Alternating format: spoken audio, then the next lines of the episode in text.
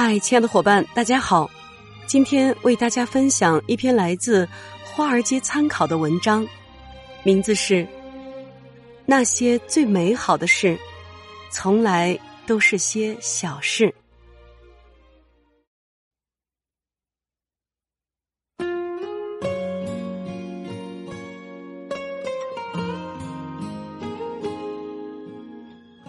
二零一五年。九零后女孩康瑜从人大毕业之后，她给自己安排的下一站是云南山区的芒水中学，乡村支教教师。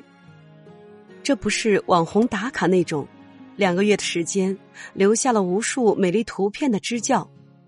康瑜的支教是扎扎实实的两年时光。十月的一天，窗外下起了大雨，孩子们齐齐望向窗外。跟雨声比，知识是没有啥吸引力的。康宇索性带着他们坐在屋檐下听雨，鼓励孩子们试着写下人生第一首诗。一位躲在墙角不爱说话的女孩写下了：“我信奉黑夜，因为它能覆盖一切，就像是爱。”雨停了，鼓励孩子们写诗这个习惯。却被康瑜保留了下来。二零一七年的教师节，已经结束支教的康瑜收到了一大箱的诗。他离开之后，孩子们写好诗会塞到他的门缝里，就像投寄给他的信。箱子里还有一封关于反抗的信。一个女孩告诉他，她的爸爸在监狱里，是妈妈拉扯着三个姐妹度日。小时候被人打，他从不敢还手。最近他在一次诗歌大赛中获奖，有人说他是抄的。老师，我就举着你给我写的评语，告诉每个人，这首是我写的。他在信中给康瑜写了一首小诗：天上的人在点火，地上的人在许愿。火就这样点燃了。收到那个大纸箱后，康瑜发起了公益机构“视光诗歌”，为留守儿童和当地的教师提供系统的诗歌教育和培训。因为会写诗的孩子不砸玻璃。到二零二零年三月。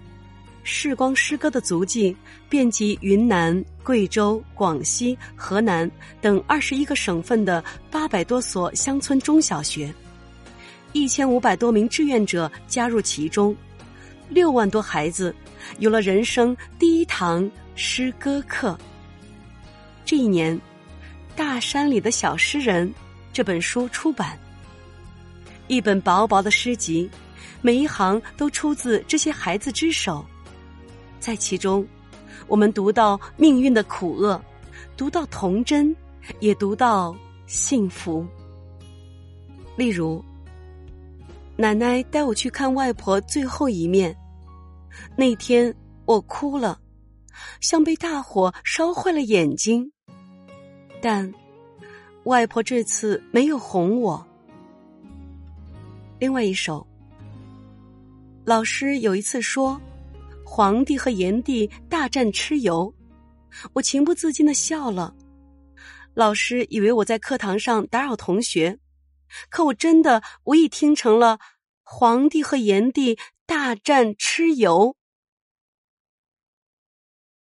贫穷、疾病、孤独，这些山里的孩子要面对的考验很多，对于他们实际的生活而言。诗歌也许不能解决任何实际的困厄，但是光，应该是孩子们体会过的最美好的公益项目之一。有人关注到了，吃饱穿暖之外，对他们尊严与情感的呵护，这是对生命的平视与尊重。可是，谁规定只有孩子们才需要诗歌？大人们的一切都可以自愈呢。二零二零年六月，在东莞找不到工作的农民工吴桂春，打算在回湖北老家之前退掉图书证，拿回一百块钱的押金。临走之前，应馆员的邀请，他给东莞图书馆写了一段留言：“我来东莞十七年，其中来图书馆看书有十二年。书能明理，对人百益无一害的为书也。今年疫情让好多产业倒闭。”农民工也无事可做了，所以我选择了回乡。想起这些年的生活，最好的地方就是图书馆了。虽万般不舍，然生活所迫，余生永不忘你。东莞图书馆，愿你越办越兴旺，实惠东莞，实惠外来农民工。这段写给图书馆的情书。被馆员发到了朋友圈，竟然被竞相转发。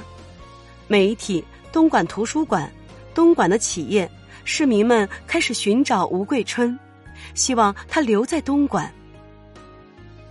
吴桂春，五十四岁，小学学历，来东莞十七年，一直在规模小、环境差的皮鞋作坊里打工、扫地、搬鞋底、扛皮料、打磨皮鞋。他常年住在城中村最便宜的房子里，厕所是公共的，房间只能容下一张铁架床、一个煤气炉。但是，他有一束光，一束所有人都觉得照不进他生活的光。在东莞图书馆里，他喜欢读《红楼梦》，能背诵《葬花吟》。他通过自学，看完了《春秋》《资治通鉴》。《东周列国志》，三言两拍。最终，东莞光大物业管理有限公司通过人社部门找到了吴桂春，向他提供了一份锦湖花园小区绿化维护的工作。他留在了东莞，仍然可以去图书馆看书，依然和他的光在一起。原来，吴桂春。吴桂春们这么需要公共图书馆呀？这个愿望很小，但是许多人的认知里，就像山区的孩子们需要诗歌教育一样，不曾被看到。嗨，我只有一条腿，能不能只买一只鞋？这个问题，归玉娜没问出来，因为她知道答案一定是不能的。他最理想的购鞋地点是地摊儿，卖鞋小贩把一堆鞋一股脑倒在路边，也没个盒子，客官随便挑。他在一堆鞋里拿两只左脚鞋，小贩没看出异样，他付钱，拄着拐杖离去。这段往事，当了全国冠军后，他偶尔会讲出来。归玉娜七岁那年，一场车祸带走了他的右腿。十七岁那年，他被选拔进了体校。二零零七年，归玉娜在全国残运会上获得女子 F 二十二级跳高第一名，并以一点五米的成绩打破了女子残疾人跳高项目世界纪录。二零零八年，归玉娜一手拄着拐，一手擎起奥运火炬，出现在了火炬传递的行列中，仿佛有两个平行宇宙。在归玉娜的生活里延展打开，在一个平行宇宙里，她是全国观众为之动容的奥运火炬手，是为国争光的运动员，是全国劳模。但是，在另一个平行宇宙里，他会陷入自己不被世界接受的困惑。他不能只买一只自己需要的鞋。他退役，面试了二十几个单位。却收不到一个 offer。归玉娜并不是个案，据中国残联的统计，中国残疾人总数约为八千五百万人，下肢截肢患者约为一百七十万人，而高位截肢者，也就是不能装假肢的人数，没有精确的统计，一说约为三万人。当然，一只鞋的需求长期被忽略。只是他们生活里的不易察觉的一根刺。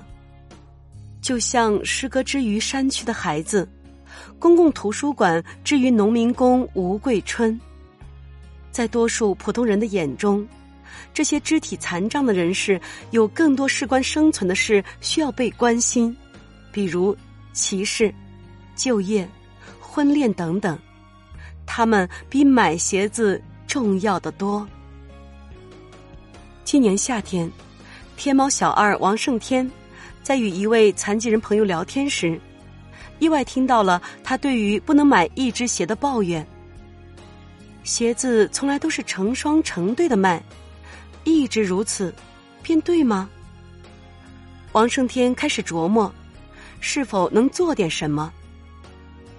九月，一个没有 KPI 要求的项目，在天猫内部被提上日程，一只鞋计划，以一双鞋一半的价格销售一只鞋，包括回力。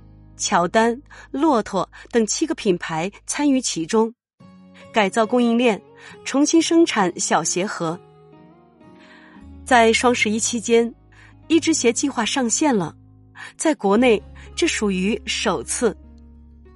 目前鞋款还不是很多，一只鞋计划还很小，我们期望未来能有更多的人、更多品牌能够参与进来。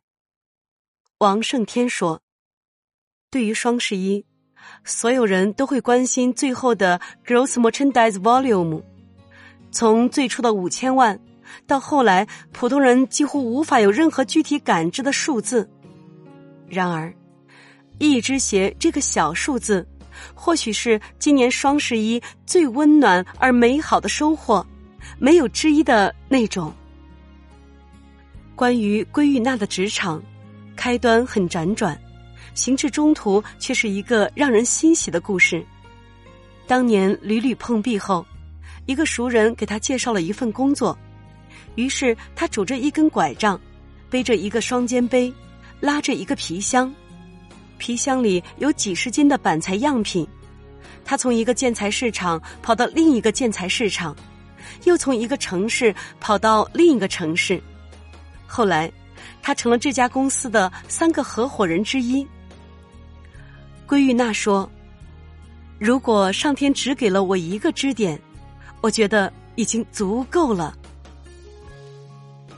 如果上天只给了他一个支点，那么从他们身边路过的人，是否可以帮他减少这个支点旁边的障碍呢？”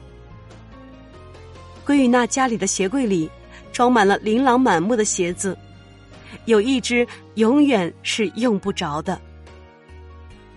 那曾经多出的一只鞋，是对个体受到伤害的一种提醒。这个世界总有一些什么，是你再努力都无法与之相适应的。